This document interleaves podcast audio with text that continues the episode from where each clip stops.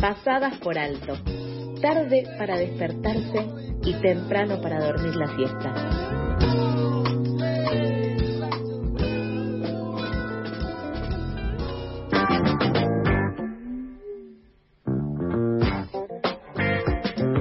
siendo las 8 y 34, 10 grados, está lindo afuera. Eh, vamos a seguir con más noticias. Esta semana se lanzó el mapa de la policía, una plataforma web que pone a disposición de la ciudadanía información relevante sobre el funcionamiento de la Fuerza de Seguridad porteña para contrarrestar la falta de información oficial. La iniciativa fue impulsada por la legisladora Ofelia Fernández junto a diferentes organizaciones, entre ellas el Centro de Estudios Legales y Sociales, la revista Crisis, el Movimiento de Trabajadores Excluidos, el Equipo de Investigación Política, la Asociación contra la Violencia Institucional y Grito del Sur. Seguramente alguien haya visto algo de esto, pero nosotros hablamos con Stephanie Darling del equipo de investigación política que impulsó el mapa. En primer lugar, Lauti, le preguntamos qué los motivó a juntarse y elaborar esta propuesta del mapa de la policía y nos dijo lo siguiente.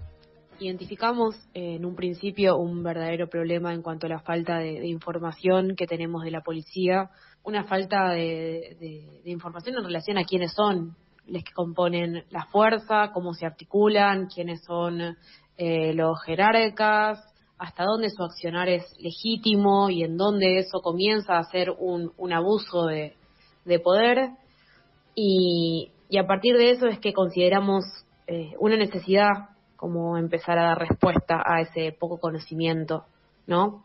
Entonces, la herramienta sí es una herramienta que otorga información sobre quiénes son y, y la idea es un poco transmitir cierta claridad y transparencia de una información que debería ser pública. Sí, ¿no? Más o menos tener una idea de quiénes son los que te están cuidando, los que están rodeando con un fierro en, el, en la cintura. Sí, y además, eh, nada, eso, saber quiénes son, porque hay una relación media tensa entre la ciudadanía y la policía, ¿verdad? Sí, totalmente. Que... Y ahora nos contaba eh, cuál es esa información principalmente que podemos encontrar en la plataforma. Nos decía esto.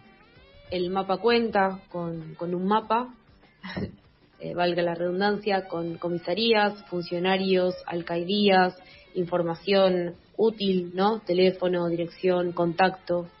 Y, y, lo bueno de esto es que reúne cierta información que por ahí está fragmentada y que, por ejemplo, si, si precisáramos ciertos datos precisos para hacer una, una denuncia, no los tenemos y que por ahí cuesta y es engorroso tenerlo a mano cuando, cuando lo necesitamos. Bueno, la idea y un poco lo que viene a cubrir este mapa es tener esa información un poco más, más a la mano y que eso sea accesible por otro lado los recursos, que son data y recomendaciones útiles para poder enfrentar eh, las prácticas de, abuso, ¿no? Por ejemplo, qué hacer ante una detención, si no me toman la denuncia, qué hago, qué recurso tengo, si, no sé, me paran en la calle y no tengo el DNI, si veo un accionar de la policía que está haciendo y sé que, que está mal, digo, bueno, ¿qué hago?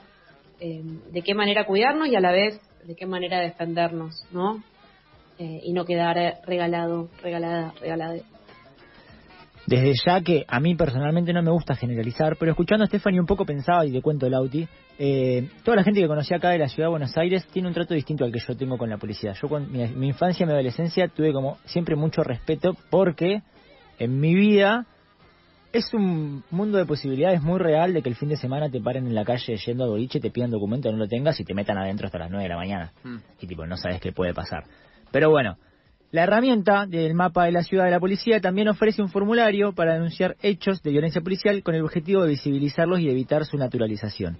Además tiene una sección de recursos y manuales para promover el cuidado ciudadano junto a otras investigaciones inéditas sobre los casos y problemas más destacados. Stephanie explicó cómo se puede utilizar esta herramienta en caso de querer denunciar un abuso de poder y nos dijo lo siguiente.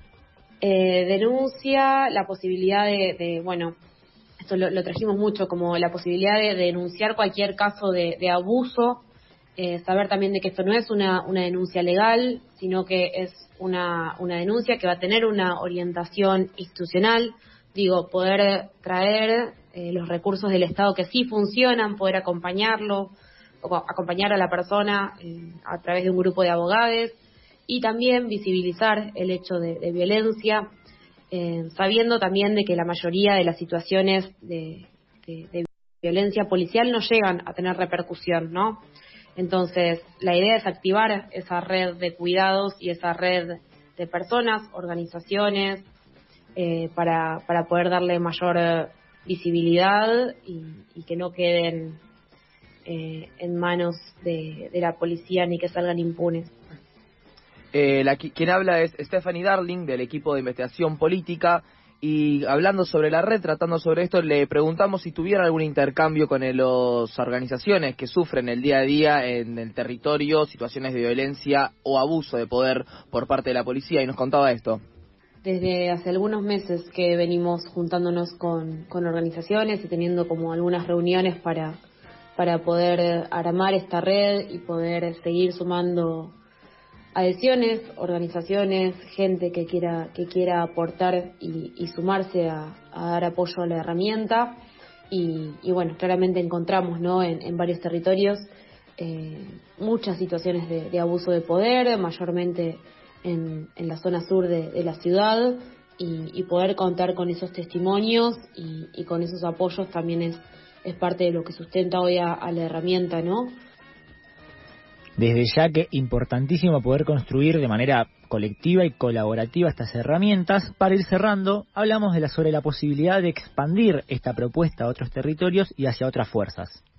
Por último, es bueno mencionar de que, de que la herramienta es una herramienta que hoy en día está pensada para, para Capital y para esta fuerza en particular, pero así todo creemos que es necesario que se replique y que invitamos a que, a que la gente pueda organizarse en tanto y en cuanto les haya gustado la herramienta apuntamos a ser, en el mejor de los casos, una herramienta federal y buscamos colectivizar la, experiencia, ¿no? Y bueno, desde el mapa sí nos ponemos a, disposición y en comunicación para articular un esquema armado para, para la puesta en marcha de cada uno de esos proyectos. Además de eso, bueno, invitarles a que se, a que recorran la página, que la chumen, que toquen todos sus botones, que conozcan de qué trata y, y a su vez que nos sigan en las redes sociales tanto en Facebook, en Twitter como en Instagram. Recordamos entonces la página web es www.mapadelapolicía.com y sus redes sociales son en Twitter Mapa de la Policía, en Instagram Mapa de la Policía y en Facebook, adivina, Mapa de la Policía. Mapa de la Policía. Alguien ha roto el